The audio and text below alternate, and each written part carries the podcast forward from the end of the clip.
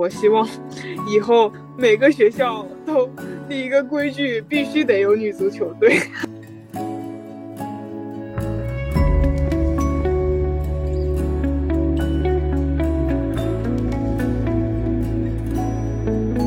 嗨，大家好，我是鲫鱼，很高兴你能打开我的播客，我又认识一个新朋友了，也恭喜你认识了一个新朋友。这期玫瑰球场迎来了第一位嘉宾。也是玫瑰球场还没弄起来时，第一位支持我的朋友。那天是我们第一次见面，第一次一起踢比赛。为了踢球，他要跋涉两个半小时来。我收留了因为过晚没车而无法归校的他。我们聊了很多关于足球的话题，聊到了深夜。因他，或者说之后的每一个系嘉宾，我的栏目变得更加有意义了。那么，接下来听听他的足球故事吧。大家好，我是汪汪，西安某高校名不副其不实的校队创始人兼第一任队长，一名平平无奇的足球人生践行者。现在在北京某高校读研，依然在挣扎着推进校队建设。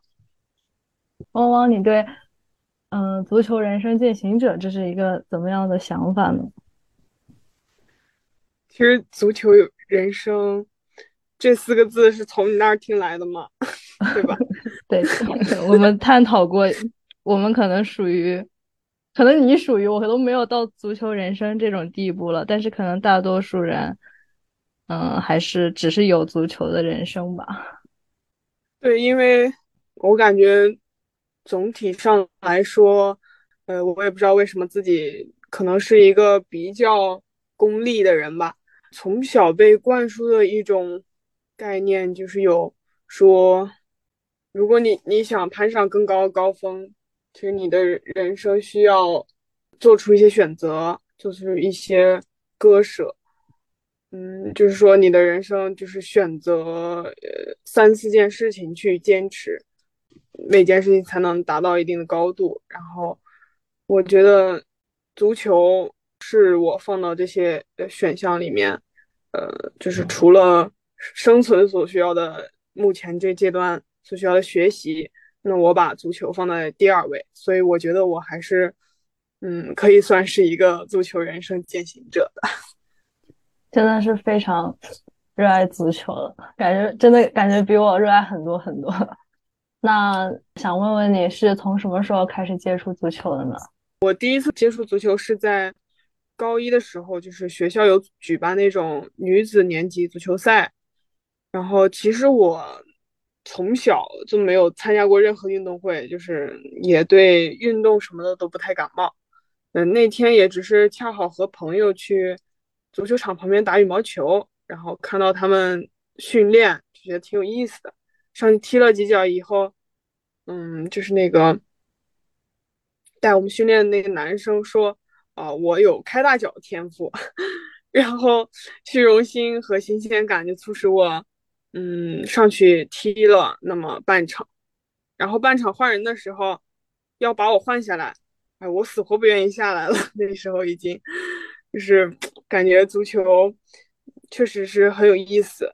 你说开大脚这个天赋，我真的就觉得这是一个非常，这真的是要天赋的。因为我大一的时候我踢球，我就不会开大脚，但是我队友们都会开。我感觉我那学了那一年我都没有。不会开，我现在也不会开，哎，但是我觉得足球对我来说就是，哎，不管有没有天赋，都是很想坚持下去的事情。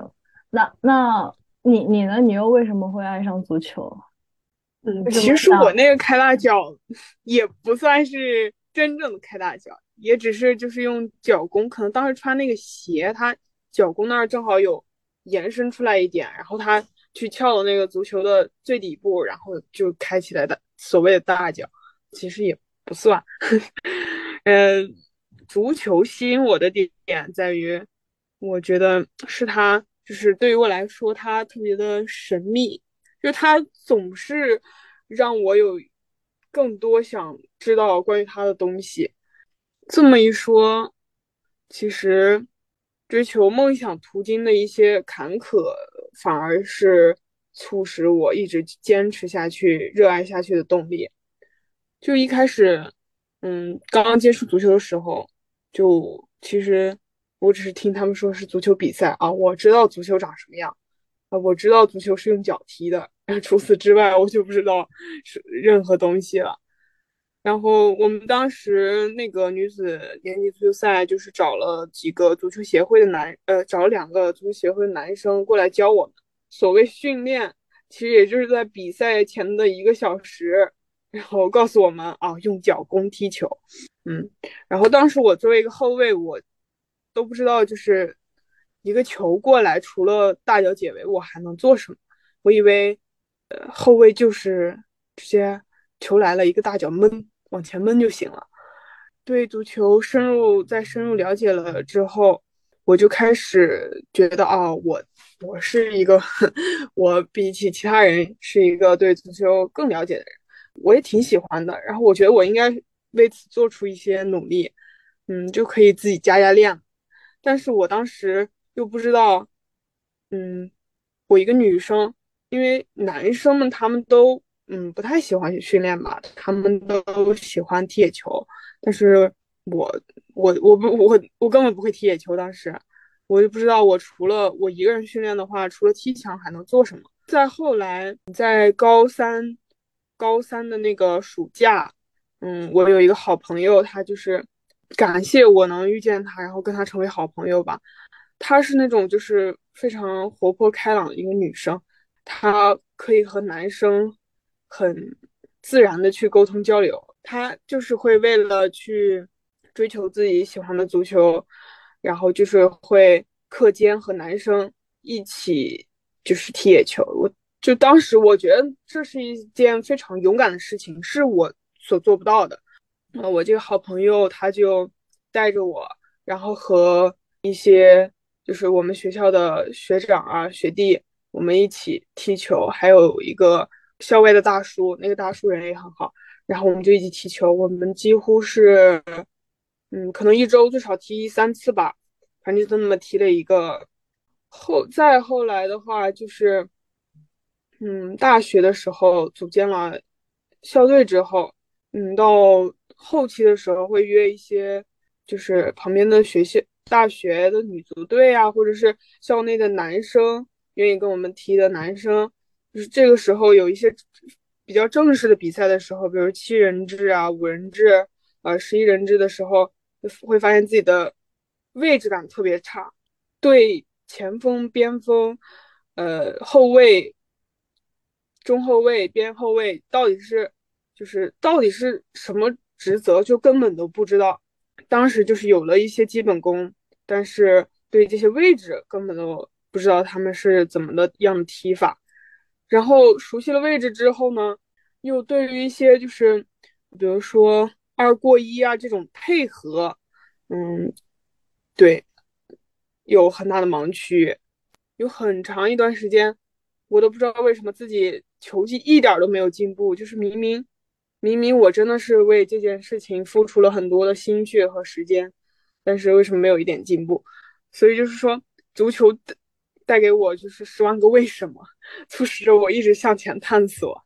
对，这就是我觉得足球对于我来说非常吸引了我的一点，就是让我欲罢不能。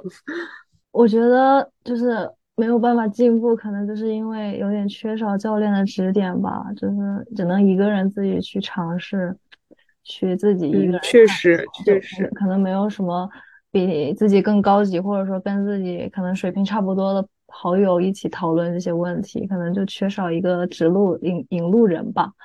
不过对有教练的话，应该会呃更容易一些。但是我觉得没有教练其实也挺好的。如果有教练，说不定我我走不到今天。对我对足球热爱，可能也走不到今天。啊，原来也是这样嘛！我就觉得。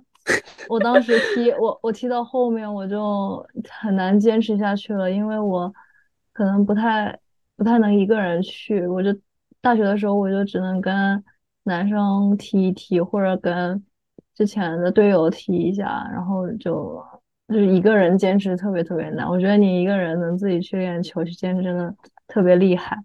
我我想问你一下，就是我大一的时候，我我们那种比赛是男生来教我们踢嘛，我就记得有我有有一个教练，他不是教我们队的，他教别的队的，他就是应该有很多教练，他们的第一个技巧就教给女生，第一个技巧就是你你防守你解围的时候，你就开大脚解围，把球踢出界外，然后其他的什么都对对对。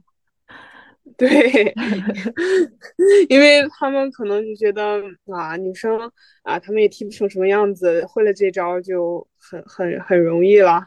对，能把这件这个这个一点做好也不简单。对，确实。那那你现在就是对后卫这个位置有什么更多的理解吗？其实怎么说呢？其实我我的防守。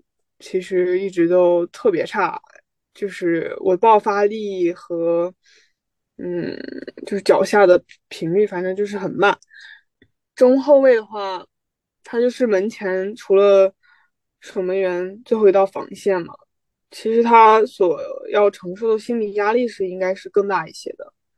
中后卫，我觉得什么时候去上前抢断和你最后。呃，要就是要到底是在什么情况，就是离离门前有多远的地方，选择多大的防守距离，这个是很关键的。然后中后卫的话，一定因为你是门前最后一道防线，你一定不能慌张。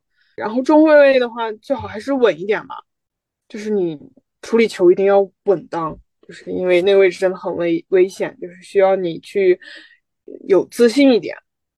然后边后卫的话，比如说对面的边锋在往前突进，然后你需要去，就是把他逼到逼到边线，就是身体卡位很重要。你要卡在这个对面边锋和门门的中间，你要卡内线。然后而且为了防止他用速度突你的话，你要就是站在他稍呃稍微。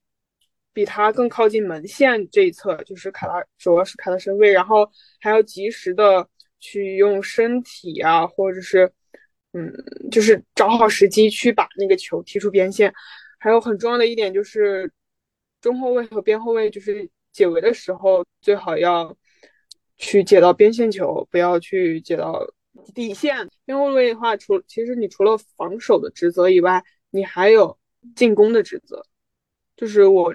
去年夏天踢了一个比赛，是我家乡里面新建的一支女子足球队，然后我们就是有有有三位十十四五岁的，就是山西省省队的妹妹，然后帮帮我们一起踢比赛，然后我们的对手是初中男生，就我们大多数都是大学生，然后当时我就是踢了一个边后卫，因为我之前一直是踢中后卫的嘛。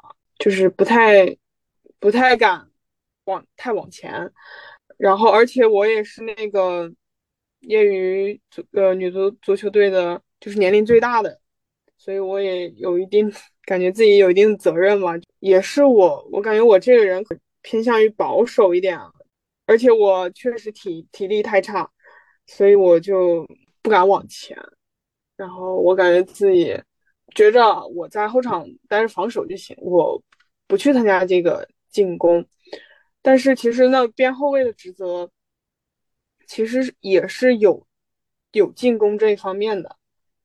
嗯，那个比赛踢到最后的时候，教练跟我说，就是意思是说，现在我们不管丢球这个事儿，我们就是要进攻，我们就要踢出自己的东西。他其实说说过两次。就两场比赛都说了这样的话，但是直到第二次我才真正的敢于去放手一搏，就是我才敢上前推进。嗯，那种感觉真的特别好，就是尝试不同的位置，真的，嗯，感觉会很不一样，很很有意思。这就是我对边后卫和中后卫的一些理解吧。呃，反正我 我只能说我我只是有一定的了解，不能说我理解的。就肯定是对的，或者是我我很还有很大的进步空间。嗯，不过给了我一些启发，我下次给你们提后卫的时候，应该也能踢的更好一点。嗯，之前前面一直都听到你提，嗯，就是校队的创始人和一直在推进校队。嗯，想问一下，你为什么想要创建校女足呢？我想要创建校女足，呃，是因为 我能说是因为我想当队长吗？就高中的时候不是参加了两次那个校级的比赛吗？但是就是虽然当时没有校教练，但是就是一群女孩子聚到一起，感觉还是很热血的。而且其实足球这项运动的话，身体对抗其实是足球很大的一个魅力所在。但是你跟男生踢球的时候，你就不太能体现出这方面的，对吧？身体差异，男女的身体差异还是很大的。而且还有一点就是，大学的时，其实大大大学刚开学，我已经想好，我我要去建立一些建立一支女女足球队。然后我当时是先加入了一下我们学校，就是我们院的院队，然后去试训了一下。就当时就我们院队的呃水平还挺菜的，然后当时就通过了试训。后来在第一次训练的时候吧，就前面都挺好的。嗯，我跟大多数男生也没有很大的差异，甚至还比某个别的男生，呃，稍微基础要好一点。呃，但是就是训练到胸部停球的时候，然后队长队长说我不用做这这项训练，我感觉还是，呃，顿时就感觉我和这个球队还是有一点，对，有一点隔阂的，就是我还是不能完全去融入这支球队的。嗯，这支球队是男队还是女队？就是院队，男队。对我们当时只有，就当时根本没有没有女踢足球女生。对，就男生会觉得有的动作不适合女生，就会有一些偏见，这样子对吧？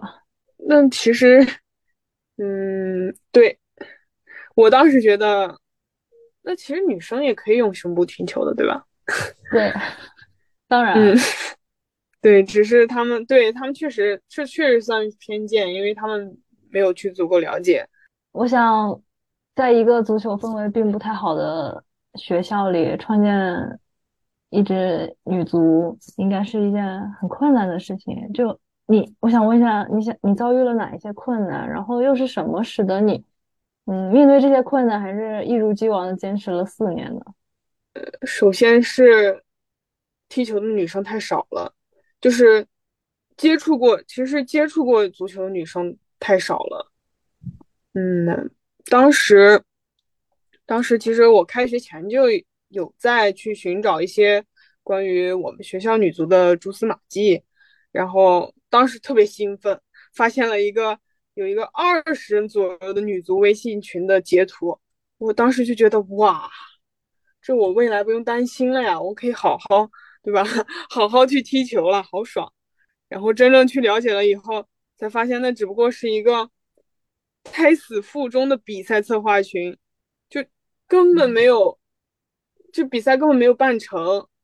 而且我去后来我去足协去表明自己想要建队的愿望之后，他们告诉我，他们给我推人的时候，发现那群里就只有一个人愿意来和我一起组建校队。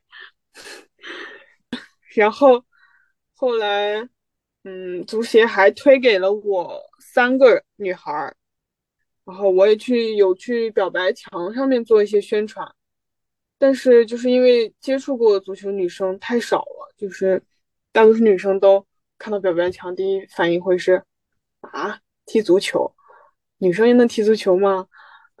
那看起来很容易受伤哎，然后表白墙。只拉到了一个人，那就这样的话，五个人的足球队就这样初步建成了。其实五个人还也还好哎，五个人可以踢五人制呢，对吧？对，但是你还是找到五个对手。确实，但是其实五个人，这五个人到最后也没有全部留下。嗯，当时我就是我作为。发起人的话，我是反正觉得啊，咱们五个人可以训练训练了。然后我当时我当时接触到的训练内容也只不过是传球、踢墙啊，最多加个热身。呃，反正就是呃，我其实当时也懂得不也不多，然后大家可能大家其他人也也没有很系统的接受过训练，反正当时就那么练，就很枯燥。然后当时有一个初中，她是参加过校队的一个女孩，她就觉得我的训练 太无聊了，而且五个人连三 v 三的小对抗都踢不了。嗯，后来后来训练就停摆了。我觉得，嗯，促使我就是能坚持下来的原因，一直都是因为我这一路上遇到了不少的贵人。就是我大一的时候，嗯，参加了那个足球课，然后那个老师是校校队男队的教练，我当时就跟他说我有这个想法，然后他当时就让我。就是教会我去带热身，就在体育课里面带热身。当时我问遍了，就是我们足球课上所有的女生，十个女生，然后有一个女生愿意去参加我的，在表白墙上，还有足协好像就又加入了两三个女生。嗯，这个校呃校队教练就是看我们人数还挺多的，就是有七八个人嘛，让。那个校男队的队长，两个队长，一个正队长，一个副队长来带我们训练。但是其实他们他们也不知道怎么给女生训练吧。然后他们可能也，因为他们可因为不是他们想去组织这个队伍，他们可能也没有那么上心。整个训练内容还是就是很松散，就是大家逐渐可能注意力就转移了。这段时间。就是球队就一直处于一种就是平平淡淡、没什么起色的一个状态，然后我就拜托大家都去问一问自己的体育老师，然后去找找看我们能不能呃来邀请一个教练，他就很容易被带动起来。事实证明也是如此。当时有一个队友，他就联系到了我们呃现目前的教练徐导。当时其实徐导的初心。初衷只是说他有时间的时候可以帮我们看看，并不是说啊我以后就带你们了，是并不是这个意思。然后他当时带我和他有一个学学生，然后一起吃了一顿饭。当时就我们就讨论了一下舰队这个事儿，可能是也是我的热情打动了他吧。他说可以让我们给我们安排一次体能训练，然后他来看一看。就是平常就是不怎么运动的女大学生来说，真的强度特别高。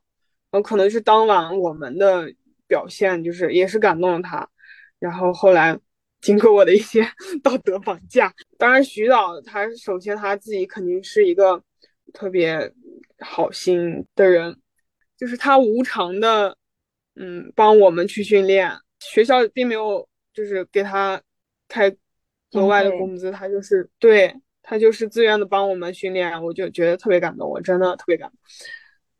他是在你大几的时候，就是找到他了。他在我大二上上半学期吧，应该是上半学期末，可能是找到了他。哦，对，那还挺好的，就是还是有两三年就可以一起去组建这个。对，当时感觉教练来了，哇，前途一片光明，就是感觉哇，我才大二，教练来了，哇，肯定能踢得上省赛哦。嗯，但是也没那么顺利。嗯，那后来又发生什么事情了？就使得你没有办法去踢省赛了，或者是踢其他的比赛？当时徐导开始带我们训练，嗯，但是大家可能就是大学生嘛。就是各种社团呀、组织啊什么的事情都挺多的，再加上我们其实基数也比较少，也就十个人左右，然后可能每次训练，呃，多的时候能来七八个，少的时候可能就三四个，都有点不好意思叫徐导过来帮我们训练了。当时应该是一周有一次训练，对，一次，呃，最后是，对，最后是一一周徐导来帮我们指导一次，然后另另外一次是当时徐导就是一起吃饭的徐导那个学生，那个高学长，高学长他也是一个特别特别热心的人，我也特别感谢他。然后我们院我带军训就招到两个人，反正就是人逐渐多起来了嘛。呃，我们当时说，哦，我们要不要去把这个校队建起来？校队建起来，我们就可以去参加省赛了耶。当时就先通过足协，当时是最开始是先通过足协，然后组建，就是当时写了一个申请书，组建起来足协名下的女这个女足队。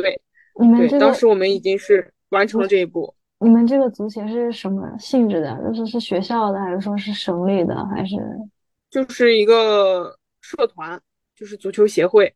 哦，就是就是男生占主导地位的那种足球社团，对吧？就是他这个足球协会，就是就是负责就是一些友友谊赛的场地呀，要约友谊赛的话，场地找他们，然后就举办一些比赛啊，就是什么足协杯的话。本科学校的还是说是对本科学校的对，嗯，就是本科学校的一个社团，嗯，然后我们当时是本是这个足球协会名下的一支女足队伍，呃，那个足球社团名下还有另外一支男足队伍，然后呃，对我们当时是已经就是完成了这一步，我们然后我们以一个足球社团名下的女足队伍去申请，就是升级为校队。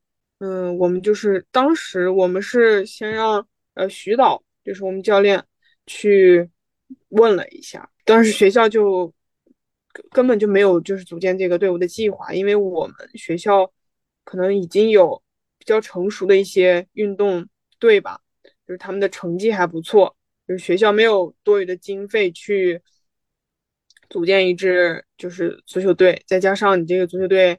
呃，人数不齐，对吧？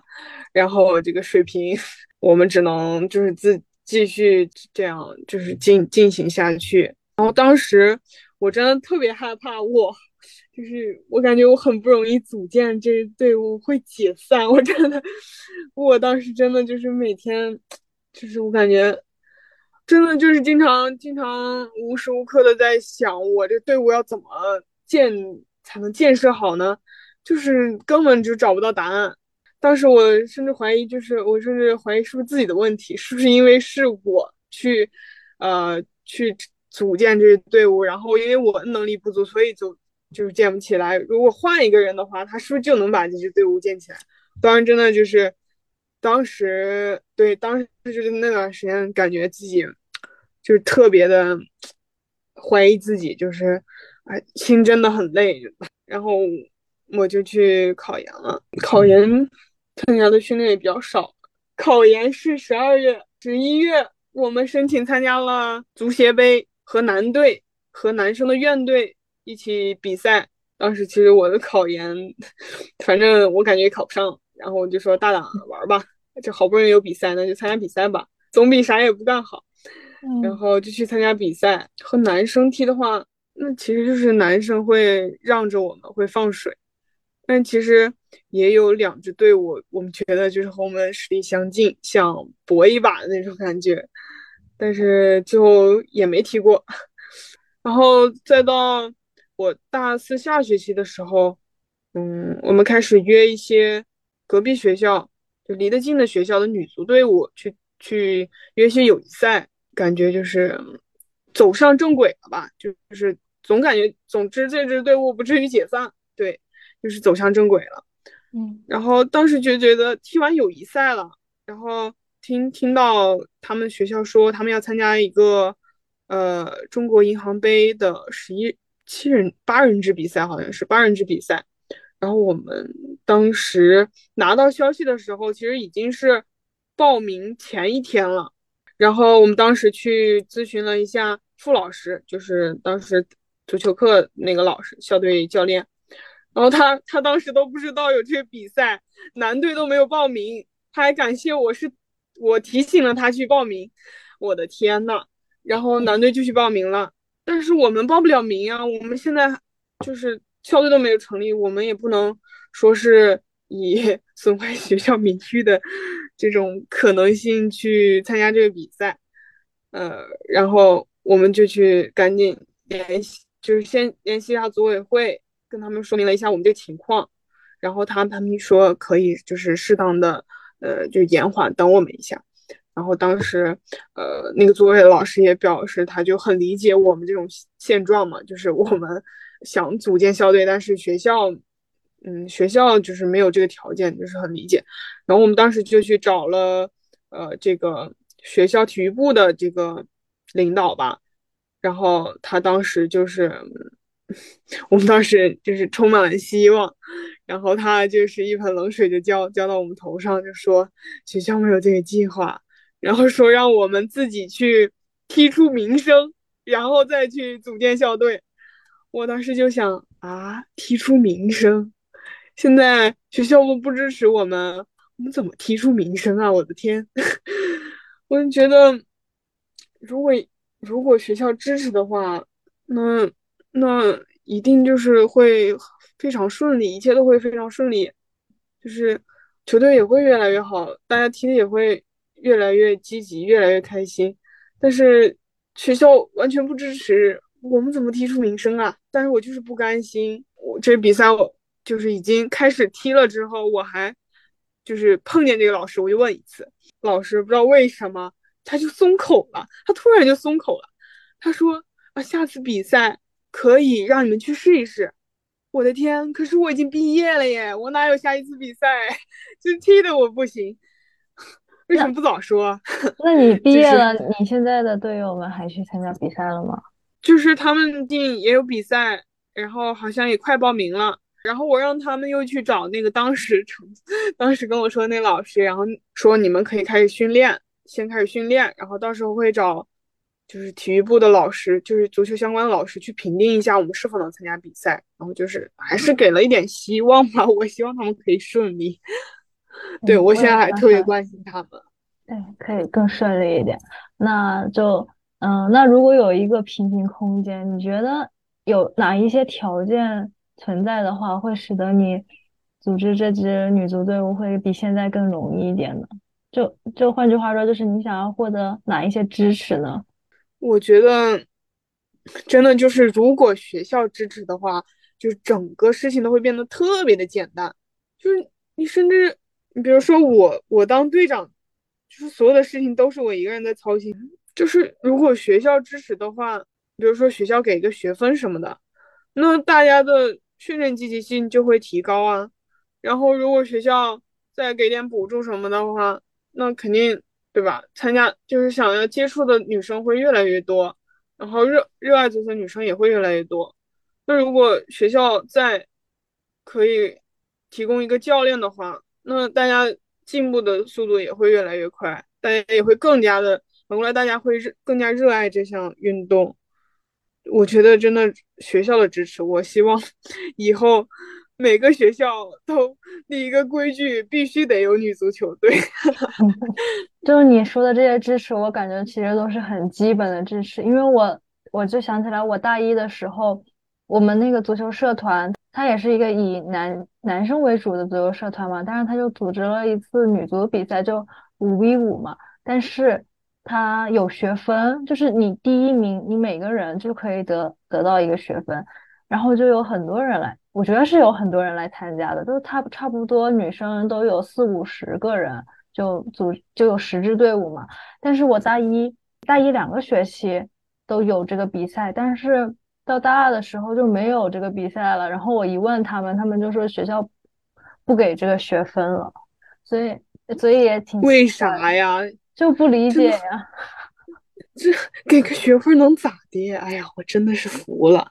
对，哎，然后现在我估计现在也没有了，这个已经是四年前的事情了。哇，难道难道多锻炼不好吗？竟然还会把学分收回，真的是太奇怪了。那我还想问一下你，如果有女生想从从头开始组建属于她她们学校的校女组队，你觉得她可以如何起步？你有什么意见可以给到她吗？就是我只能就是结合自己的经历去，嗯，给一些我觉得可能会有帮助的建议。就是首先是你要去表白墙，或者呃，就是每个学校都有百团大战嘛。就是去上面找找人，先找到一些对这个组建球队很有热情的人，这样可以大家可以互相鼓励，坚持下去。然后你们要一起多去足球场场上运动，这样的话就是会，嗯，会让更多的人知道，确实是有这个这个组织。如果遇到一些就是热热心的男孩子，也可以扩大一下影响力。嗯，凑够凑凑够一些人的话，可以去问一下学校，他有没有组建女足的这个计划。如果有的话，那是最好；如果没有的话，嗯，我建议是去足协去问一下，就是可可以像我们一样，在足协名下先建立成立一支就是校女足的雏形。然后我觉得就像。嗯，你们学校那个给学分这个活动真的特别好，我觉得可以向足协争取一下，看看能不能去做一些这样的活动。如果想关注一些比赛，就是赛事的信息的话，就是可以去各省各市的学生体育网和就是体育协会这些网页和公众号去搜寻一些就是相关的赛事情况。但是最好的就是你去，呃，可以去小红书上或者微信公众号找到一些，就是如果有的话，当地的业余女足俱乐部，去这里面认识一下，就是更多各就是周边学校或者呃各个学校的一些就是呃女孩子们，这样的话，你们的就是信息更及时的获取一些呃比赛的信息，而且如果。如果你的舰就是你在舰队上面遇到了一些困难，他们可能也也会有经验去就是帮助你。嗯，关于这个训练内容的话，其实啊，我之前我觉得我自己也是有一点儿，就是嗯不够思想不够开放。其实现在 B 站和短视频平台都有很多很好的训练素材，就是各个各层次、各个水平的都有，就是可以去。组织一些更，就是更有趣味的一些活动，就是不要老想着去依靠学校、足协，就是男生，就是有的时候确实是只能，只有你这个组建球队的这个发起人，你你自己要多付出一点，就是只能你要发散思维，也不是只能，就是有的时候你真的。真的就是不要想着别人去帮你把这个训练计划全部对，就是只能靠自己嘛，就是靠不住别人。对，有的时候确实是有一种就是靠不住别人的感觉。嗯，我觉得这还是很有建设性的建议。嗯，那还想问一下你，就是踢球这么多年，嗯，你印象中最深刻的人或事或某一时刻是什么？我记得我刚开始踢球的时候，我不知道为什么自己就特别的疯狂，就当时突然有一个想法，就是我为了一个头球可以付出自己的生命，如果我这颗头球进了，我死了都值那种感觉。就是可能是高一刚接触足球，然后高二和男生瞎踢的时候就有那种感觉，就是自己第一个尝试头球，就是 印象特别深刻。然后还有印象比较深刻的时候，就是有一次和和我们学校的女足一起去踢友谊赛，前一天晚上熬了个通宵，在那儿补毕业论，就是好像是要交什么毕业论文的什么稿了，然后就好像熬到了三四点，然后第二天好像是上午去踢球，就整个人状态是懵的，你知道，就是我踢的还是中后卫，一般我在中后中后场的时候会有一点。就是有点慌，就我这人就有这毛病，嗯，可能也是对自己不够自信吧。嗯，但是当时就是因为，呃，因为熬夜那个劲儿还没有翻过来，就是当时感觉自己特特别的沉着，然后冷静，然后那个球我就就觉得，嗯，我自己能能持球持的很好，我一点不慌，就当时就感觉哇，就是感觉 进入了一种 神奇的状态，就是。当时那种状态给我后面我感觉就是，嗯，我其实是有这个实力，我可以更加的冷静的去后场去向前推进，对，有空间可以向前推进。然后还有就是去年夏天吧，我和三个十四五岁的就是山西省省队的妹妹，还有几个因为疫情滞留在嗯 家乡的大学生男生，然后我们组建了一支，也不是叫组建了，就是我们天天凑在一起踢球。嗯，我们的名字叫 U 十八。作为里面年纪最大的我，确实有点不好意思。我们真的特别疯狂，我们可以一天早上和老年老年队儿啊踢比赛，然后下午踢野球，然后晚上跟小学生再去踢野球，踢一天至少五天，天天踢。然后当时那段时时光真的特别快乐，而且当时就是 U 十八的各位都比我踢得好，也会。嗯，成队也会指导我，我我整个夏天应该是嗯球技有了很很大的提升。我们 U 十八呃去外面跟别人踢比赛的时候，真的我们因为我们天天在一块踢，就是有默契，就是真正的感受到了一支嗯就是长时间磨合的队伍的那种那种奇妙的感觉，就是特别好。就是还还是要特别感谢我，就是整个足球生涯，嗯，遇到过的一些贵人嘛。如果没有他们的话，我肯定不会坚持到现在。因为我这么多年，我其实有过偶尔会有过那种想放弃的想法，就是感觉我踢了这么长时间，嗯，还没什么进步，我是不是真的就是没有天赋？就是我是不是应该换一条？换一条好走一点的路，就是换一个兴趣。就这个足球是不是真的不适合我？因为我一直是一直不能算是一个有天赋的人。我到现在就是很多人，他可能他踢的一直踢得很顺，呃，他一直是有天赋的，但是他可能更喜欢别的运动。但是我就因为种种原因吧，我就一直坚持了下来。那其实我觉得我。现在，但我觉得享受的有点多。没事，我觉得热爱比有天赋这件事情其实更重要吧。因为我们又不要去踢什么职业足球，我们就自己踢着玩的，踢的差就差吧，也没有人说我们，可能就自己会自己苛责一下自己。但是我觉得在踢球的那一刻是很享受这个的感觉，就就对我来说就很足够了。对于我来说，我还是更想要进步。对，想要进步，我还是更喜欢的是竞技体育。对，我觉得，嗯，我我没有把足球当成一个就是快乐就好的事情，我是想要进步的，我是嗯把它当做一个衡量我的成长 一个一个关键的点。对，我觉得可能是。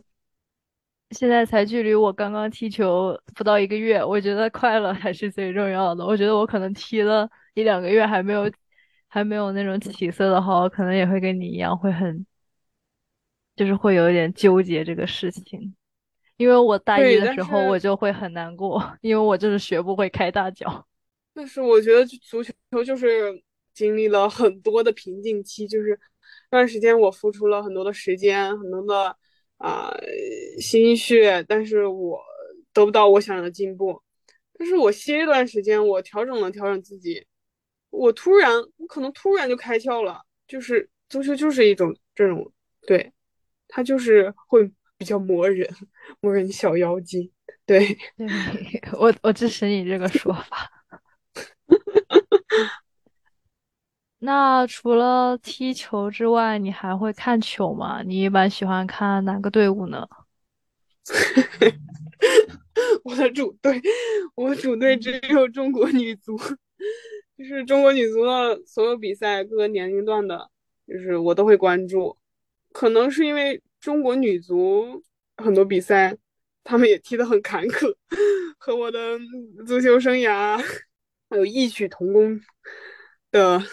惨，嗯，而且就是看中国女足的话，嗯，你会就是在她们身上看到，你能就是她们也是女性，你也是女性，他们能做到的，其实你你也有一个那个奋斗的，就是目标，就是那种感觉，就是当你看到很，当我看到很很高级的比赛，就是水平很高的那种，比如什么西甲、英超之类的，我会觉得像是看在看科幻片，就是他们能做到的一些技术，我根本就，起码是现阶段的我根本就是触及不到的。看那样比赛，我经常会走神，就是因为我不知道应该关注关注一些什么，是关关关注他们华丽的过人，还是关注他们的跑位？嗯。跟这也没什么关系吧，反正就是可能他们的嗯比赛时间太阳太阴间了吧，我更喜欢阳间一点的。对中国女足就一直挺阳间的，反正我总之我就是支持中国女足，我也说不来上来为什么，就是比赛前三十分钟我就已经激动不行，中国女足必胜，真的就是其他其他的球队比赛是踢比赛，中国女足。就是在拼命，真的，你是 我碰到的最神奇的一个人，因为因为有很多人他踢球，但他可能不看球，但是没有没有一个看球的人是只看只看中国女足的，他可能看女足的，他肯定不是只看女足的，只看中国的女足的，但是我觉得你哎，就是非常热爱，我觉得你看中国女足的。有一个目的，也是想让自己能从中学到一些东西，能更对到他们的精神，学到他们的技术能力什么的，感觉还是对，是这个原因。嗯，那想问最后一个问题了，你为什么想来参加这个博客的录制？嗯，首先我觉得认识几几很开心，就是 听一段告白，感谢。啊！我说我要 听一段告白，笑。嗯，就是鲫鱼，非常感谢鲫鱼，在我无校可归的时候收留了我。然后跟鲫鱼聊过之后，发现就是还挺聊得来的，因为我们都喜欢足球嘛。嗯，过去的经历也有一些重合。嗯，我觉得其实现在对于我来说，西安某高校这个呃名不副其其不实的。呃，女足校队的创始人这个头衔，目前算是我最拿得出手的头衔了。对，我觉得自己，呃，在这段经历确实学到了不少。我也非常感谢我的队员，他们就是，呃，他们能包容我。我觉得我们球队，嗯，虽然技术还有待提高，但是我们球队氛围是，我觉得，嗯，一个。很棒的球队应该有的一种氛围，我们很团结，我觉得这点非常好。我觉得我的经历，我也想分享给更多的，嗯，想要去组建自己的校队，或者是想要去，嗯，就是遇到呃，就是可能会遇到一些瓶颈期，想要放弃的一些，嗯，姐妹们，我如果他们。能听到，呃，这期播客会给到他们一点鼓励和安慰，就更好。而且给给予给予这个，呃，计划，就是我一听完这计划，我其实就特别感兴趣。首先，我对人物访谈就特别感兴趣，但是没想到我第一次人物访谈会会是会是被访谈对象。至于这个主题，就是踢球女孩子们，我也很感兴趣，因为。对吧？我主对中国女足，我真对踢足球的女生很感兴趣。就是我在陌生人面前，我是社恐；但是在陌生的踢球的女生面前，我就是社交 恐怖分子。作为一个听博客的人，我也想很想了解每个踢足球的女生她们的经历、她们的故事、她们的想法。对，所以我我觉得我可以先分享一下，再听听别人的故事，就是。就挺好的，谢谢汪汪。汪汪，你要不要给大家告个别？录制到尾声了，告别就是希望大家可以在……嗯，告别只是这一期的告别，你说不定还会返场。希望啊，不管是业余女足呢，还是这个呃各个高校女足呢，都可以遍地开花。对，就这样，非常好，非常好，我也这么希望。那就可以有更多的女孩子可以有机会踢球了，然后也可以坚持下去。有更好的客观条件坚持下去。对对，那我们今天就先聊到这儿。嗯，好的。fall into the sea to the darkest.